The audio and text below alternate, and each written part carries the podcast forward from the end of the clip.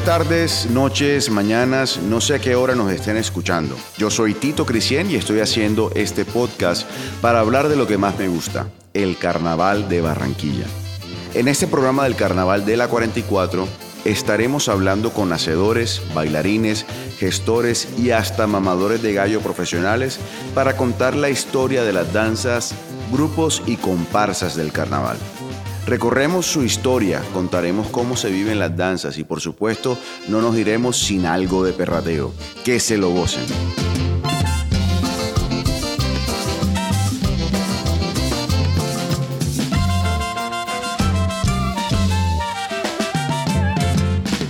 Dicen que en las fiestas de Candelaria, cuando los esclavos les era permitido hacer holglorio, la muerte quiso llevarse a más de un bailarín. Dicen que llevaba una gran guadaña, pero la ciencia cierta no sabemos nada. Hoy tenemos una de las danzas más importantes, más visibles de los últimos años, como es la danza del garabato.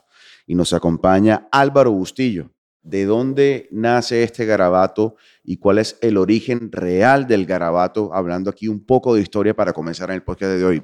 Eh, el proceso histórico comienza en los cabildos en la época colonial, cuando a estos esclavos, llámese negros o descendientes africanos, igualmente habían esclavitud de los aborígenes, los indígenas, y le daban un espacio de ellos de holgorio para que sacara todo ese contenido que tenían ellos acumulado bajo la presión esa de la esclavitud, todo ese sentir que ellos tenían de su cultura africana o de acá, de, de estos países o de este país a principios del siglo XX se queda solo en los clubes sociales.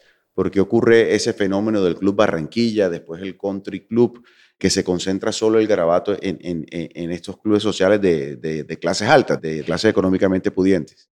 El garabato de la calle tuvo, digamos, varios directores. El último fue eh, un músico. Y el músico va al Club Barranquilla y él es el que facilita la danza al club. Y allá se mantuvo la danza, gracias a Dios.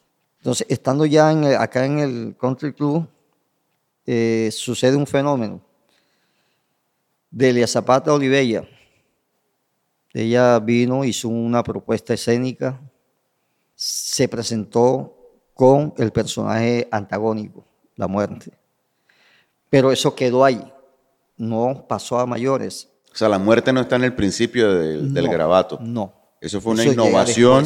Llega después, después. ¿Cómo se promueve este personaje en la danza? La Universidad del Atlántico, al cual yo estuve vinculado como estudiante y como eh, bailarín ahí, comenzamos a montar, el profesor Carlos Caballero comenzó a hacer un montaje, él fue discípulo de Delia Zapata Olivella, y allá se hacía el montaje de la danza de la vida y la muerte, el garabato. Y comenzamos con este personaje. La primera vez que sale en un carnaval 1978, ya el personaje, la Unidad Atlántico, con su grupo de danza, lo presenta en el Paseo Bolívar en unos precarnavales. Ese personaje de la muerte, mi persona, el que le metió el goce, el que metió esa muerte que mama gallo, que jode, que molesta. Típico de pero no esa muerte asustadora, ¿no? Entonces ahí se hizo una puesta en escena, una lucha, pero la muerte ganaba. Pero también tenía un personaje, el diablo. Ok. Eh, siguió el tiempo y la danza vuelve a la calle, la saca el cipote grabado. ¿Cómo fue esa, eh, ese regreso de, del garabato a la calle? Con el cipote garabato. Cipote garabato, pero ellos toman de la Universidad del Atlántico estos personajes, la muerte y el diablo. El diablo. Sí.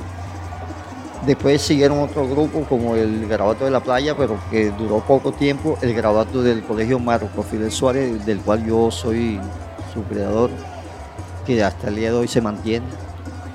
Comenzamos a meter toda esta propuesta escénica de lo que es la danza del Garabato de Bolívar, la vida y la muerte. La vida, la muerte y el diablo. Pero que ganaba la muerte. La muerte. Exactamente quién hizo el ajuste de que gane la vida, no tengo así un conocimiento exacto. Hay varias, varios candidatos ahí. En contra de la naturaleza, porque la muerte, para allá vamos todos. Pero algún día fíjate u que otro. pasa algo aquí. Es cuando se mete eso- estos personajes, sobre todo la muerte, esa lucha, si vamos al postulado alemán del existencialismo, ahí está. Está plasmado en esta lucha, en esta danza.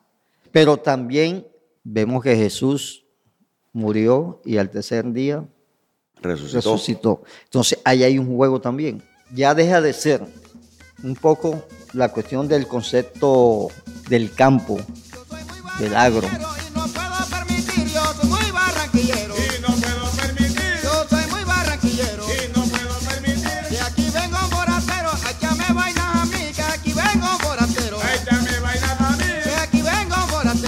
Esa danza del grabato tenía mucho que ver con el Congo, en su parecido en cuanto a vestuario, a su vestimenta, eh, en cuanto a los pasos y versos. La gran diferencia era que los garabateros usaban el sombrero todos, sombrero caporal. ¿Quién es el caporal? Hablemos un poco de eso para la el, gente. el jefe, el que comanda la danza. Antes el caporal en el campo era el que estaba al pie de los esclavos. Era el que dirigía a los esclavos, el que lo mandaba. Entonces la diferencia era esa, el sombrero, las botas, el pantalón moruno o bombacho y el látigo. Y el campesino o el negro esclavo o el aborigen esclavo con su garabato, que de ahí proviene el, el El nombre de la eso. Y este palo, por, para que la gente pues, lo pueda identificar, que es el que lleva eh, en la danza el garabato, ¿de dónde sale? ¿Cómo, cómo construyen este, este material? ¿De cualquier palo de la esquina? Sí, ¿O eh, cómo eso lo usaba y lo usa. A pesar de que ya tenemos, hay mucha tecnología, lo usa el campesino todavía. Es para, precisa- precisamente para el desmonte. Por eso se llama abre camino. Ellos iban con el garfio o con el grabato, iban abriendo, abriendo, iban este, para hacer ya ¿cómo es? sembrado o, o quitar la maleza. Entonces es un camino iluminado de paso. El Oricha Eleguá es la unión del cosmos, el suelo y el ser humano. Y hablando un poco ya más del día a día de la danza, ¿cómo se escoge al caporal? ¿Cómo se escoge quién va a ser de la muerte? ¿Y quién es el que lucha con la muerte? Porque hemos visto algunas innovaciones donde ya no solo es el caporal o el hombre el que pelea con la muerte. He visto algunas versiones donde es la mujer la que sale a pelear con la muerte. ¿Cómo, cómo se, se eligen estos personajes? Casi todas las danzas provenientes que tenemos acá, casi todas eran con sentido machista. Sí. Y una de las que cambió ese sentido es el mismo Congo. Y ellos abrieron ese espacio. Ya hay como no hay, mujeres. No hay, exacto, ya no hay una cuestión de género que tiene que ser género masculino, masculino, masculino y ya. Entonces, en el, gra- el garabato también se presentó lo mismo. En sus inicios, una danza machista. Pero ya cuando llega, digamos, el club, ya le meten el la cuestión de la mujer. Cuando se meten los personajes también cambia ese sentido. Ya no puede ser, parece mentira, porque uno habla la muerte y lo hace es un hombre. Hoy en día, gracias a Dios, se quitó esa cuestión de, de chocar con los géneros y se abrió, puede ser una mujer, un homosexual, no hay problema. Volvemos al punto, el carnaval va mucho más allá que simplemente una fiesta, por lo tanto este es un tema de que eh, todas estas danzas son instrumentos para luchar por la equidad de género, la igualdad entre hombres y mujeres. Yo te amé con gran delirio, de pasión desenfrenada. Te reía del martirio, te reía del martirio de mi pobre corazón. Y si yo te preguntaba el por qué no me quería. Y pasando a otra parte muy importante de esta danza que es la música. Sabemos que el himno del carnaval es la, la danza del garabato, que es el famoso Te Olvidé. ¿Cómo se vuelve Te Olvidé eh, esa danza principal del garabato? Maestro María Peñalosa, creador de este Te Olvidé, basado en una composición de San Ildefonso, español. Él tomó este, esta poesía y la transformó en lo que es la música himno del, no solamente de la danza, sino del carnaval como tal. transformó con su sonora que tenía en sus en aquellos años, la llevó, la grabó en Medellín, la sacó, desde un comienzo fue algo explosivo esta, esta propuesta del maestro Peñalosa. Y se quedó ahí.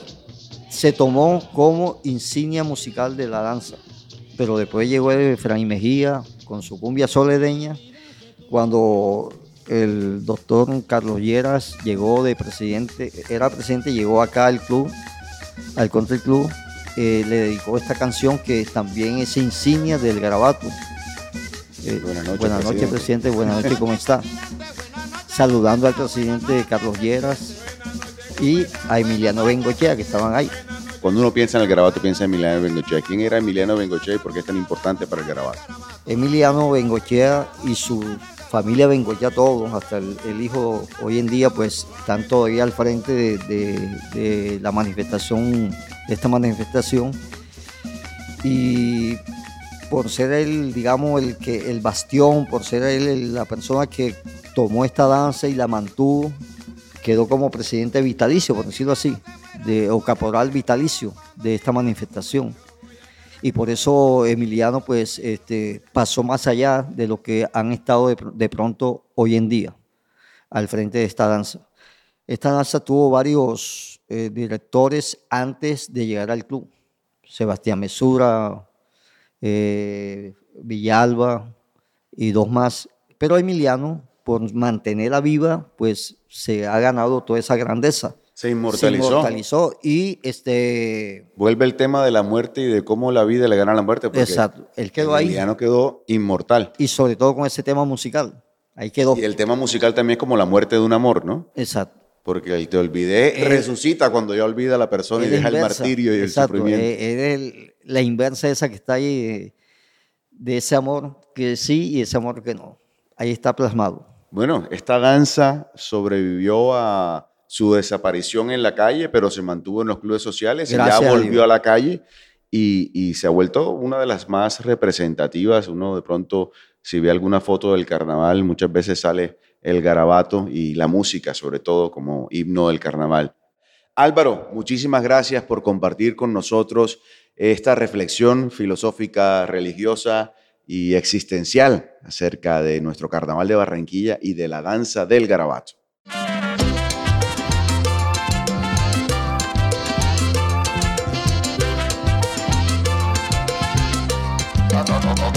Atlántico siempre, siempre está en desarrollo. Donde se hizo el yo es arroyo, playa, brisa y mar, progreso, alegría, diversidad.